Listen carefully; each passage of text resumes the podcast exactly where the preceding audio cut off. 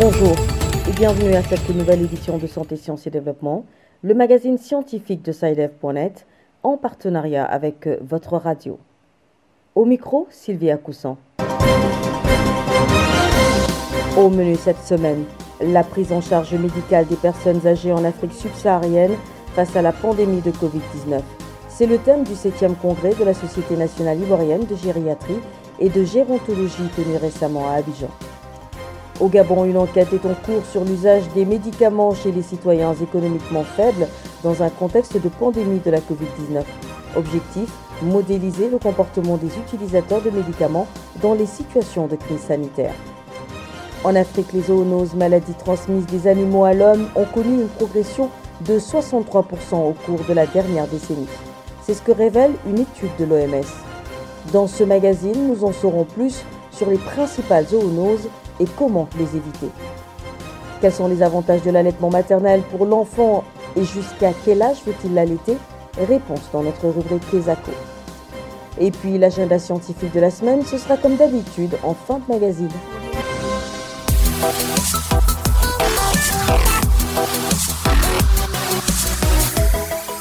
En Côte d'Ivoire, Cocody a récemment abrité le 7e congrès de la Société nationale ivoirienne de gériatrie et de gérontologie. Cette rencontre placée sous le thème Covid-19 et personnes âgées en Afrique subsaharienne a permis aux experts de la santé publique d'évoquer la prise en charge médicale des personnes âgées face à la pandémie de coronavirus. Les précisions d'Issia Kanguesson à Abidjan. Il s'est agi pour les experts de la santé de mettre en lumière la prise en charge de cette frange de la population africaine, surtout dans un contexte de pandémie à coronavirus, face à laquelle les personnes âgées constituent une frange vulnérable. Professeur Beignet Bivro Joseph, directeur général de l'Institut national d'hygiène publique de Côte d'Ivoire, évoque l'expérience ivoirienne. Nous avons fait une étude voir l'attitude, le comportement des personnes âgées vis-à-vis de la vaccination. Et on s'est rendu compte que les personnes âgées étaient favorables à la vaccination. Certaines personnes âgées étaient réfractaires, tout simplement parce qu'elles se disaient le fait qu'elles soient vulnérables de par la comorbidité qu'elles présentent, est-ce que la, les vaccinés ne va pas davantage aggraver leur situation? On leur a dit non. Mais c'est justement ces personnes-là qui doivent se faire vacciner.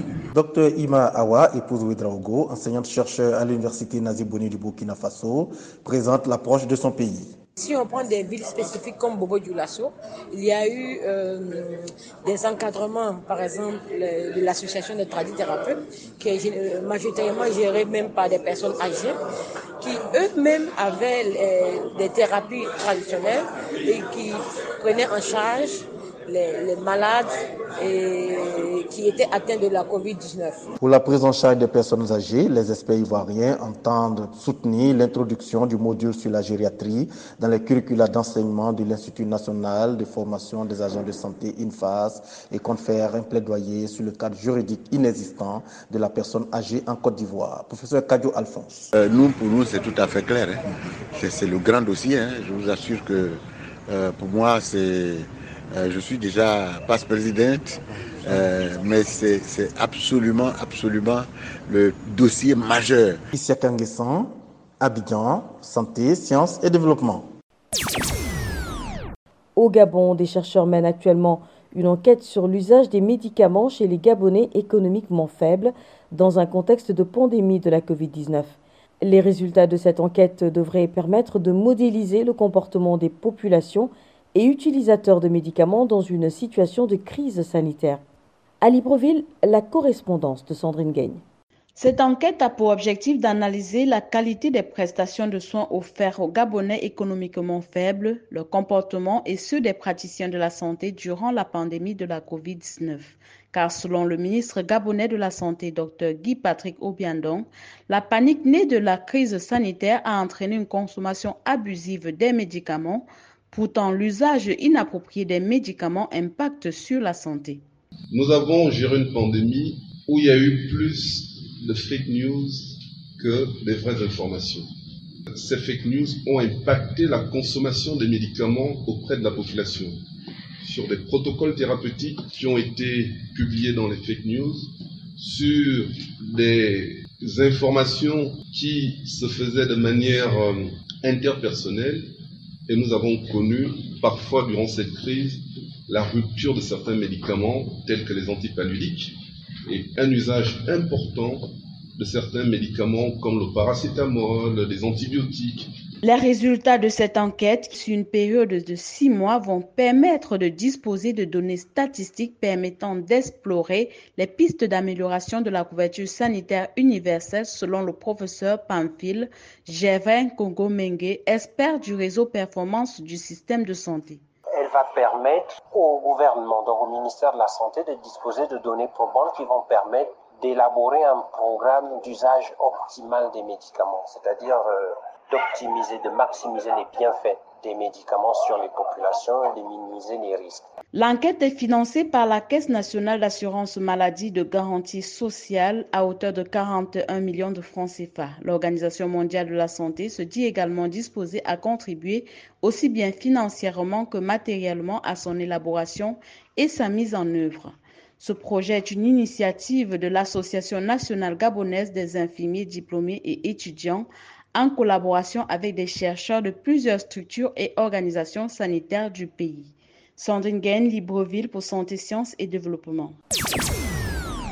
Une étude de l'Organisation mondiale de la santé, OMS, publiée le 14 juillet dernier, révèle qu'en Afrique, les zoonoses, maladies transmises des animaux à l'homme, ont bondi de 63% au cours de la dernière décennie. Selon l'OMS, L'augmentation des cas de zoonoses est due à plusieurs raisons.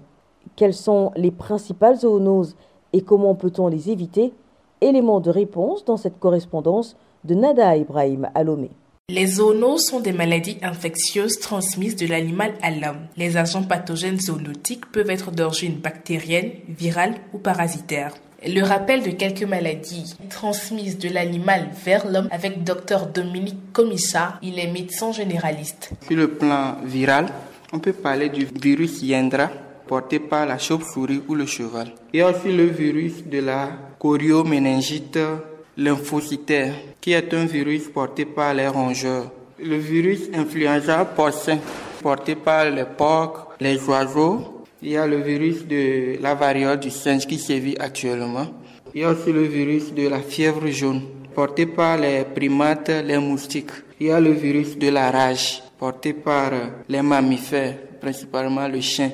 Il y a les bactéries que les animaux peuvent également transmettre à l'homme. Et par rapport aux parasites, tous les parasites que l'on peut contacter chez les animaux, c'est soit par ingérence de la viande ou par euh, la prise d'eau souillée par ces animaux-là. Prévenir vaut mieux que guérir. Il est donc nécessaire de prendre des dispositions afin d'éviter les zoonoses. Docteur Dominique Comissa. La sensibilisation est très très importante parce que quand on, on sensibilise la population sur les dangers qu'on peut avoir en ingérant ce type d'animal, en étant en contact avec ce genre d'animaux, ils peuvent éviter ce qui peut arriver quand ils ne seront pas sensibilisés les éleveurs, euh, les gens qui manipulent plus les animaux. Il y a les vaccins, on peut les vacciner qui va permettre de les protéger contre toutes les maladies que peuvent transmettre ces animaux-là. Il y a les mesures d'hygiène aussi. En Afrique, les zoonoses ont causé de réels dommages ces dernières années. Toutefois, les États mènent des luttes acharnées pour venir à bout des zoonoses. Nada Ibrahim, Lomé pour Santé, Sciences et Développement.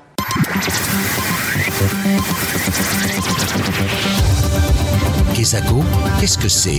Vos questions à la rédaction, les réponses de nos experts. La question de cette semaine nous vient de Bukavu, en République démocratique du Congo. Je vous propose de l'écouter. Bonjour, c'est Deva. Je suis Henriette depuis la ville de Bukavu en République démocratique du Congo. Je voulais savoir euh, quels sont les avantages qu'offre l'allaitement maternel à l'enfant et jusqu'à quel âge il faut l'allaiter. Merci beaucoup.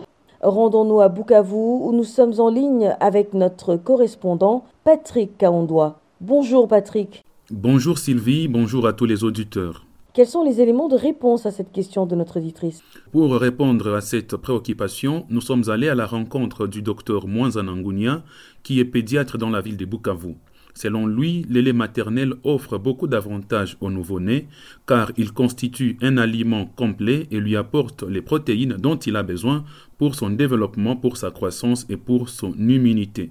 L'allaitement maternel contient aussi des anticorps qui permettent de protéger l'enfant contre certaines maladies. Mais aussi, le lait maternel, c'est l'aliment qui n'est pas souillé. Il est propre, il ne contient pas de microbes. Donc, il ne peut pas contaminer ou transmettre les maladies à l'enfant. En plus, c'est l'aliment qui se digère très très très bien, qui est adapté à l'intestin de l'enfant. Et lorsqu'on donne le lait maternel, sachez qu'on va éviter à l'enfant les troubles digestifs. Le fait d'allaiter l'enfant, ça procure le bien-être, ça protège aussi le plan psychologique l'enfant. L'allaitement maternel a permis de réduire la morbidité, donc les maladies de l'enfant, mais également la mortalité des enfants, surtout de 1 à 2 ans. Docteur, à quel moment faut-il commencer à allaiter l'enfant? Le moment d'allaiter l'enfant, vous le faites juste après l'accouchement. 2 à 3 heures après l'accouchement. Et d'ailleurs même, nous conseillons une heure après l'accouchement, l'enfant doit être mis au sein. Et non seulement pour se nourrir, mais pour stimuler aussi l'allaitement maternel. C'est très important. Même quelques gouttes, ils sont très riches en sucre, je veux dire, et en protéines. Et donc, c'est important d'allaiter l'enfant euh, quelques heures après l'accouchement. Ne dépassez pas deux heures. L'idéal, c'est entre une heure et deux heures, vous mettez l'enfant au sein, s'il est bien portant. Voilà, docteur, on parle de l'allaitement exclusif jusqu'à six mois, mais il y a de ces femmes allaitantes qui à partir déjà de 4 mois, commencent à donner d'autres aliments à leurs euh, enfants. Est-ce que cela a un impact sur la santé de l'enfant? Quand on évalue les besoins de l'enfant, on sait très bien que le lait maternel peut couvrir les besoins de l'enfant jusqu'à l'âge de, 6 mois. Lorsque vous faites euh, un allaitement mixte, comme on le dit, ou quand vous faites un, un sévrage précoce, et à 4 mois, où vous commencez déjà à donner autre chose, les risques de causer ces maladies dont je venais de parler tout de suite, les troubles digestifs, est grand.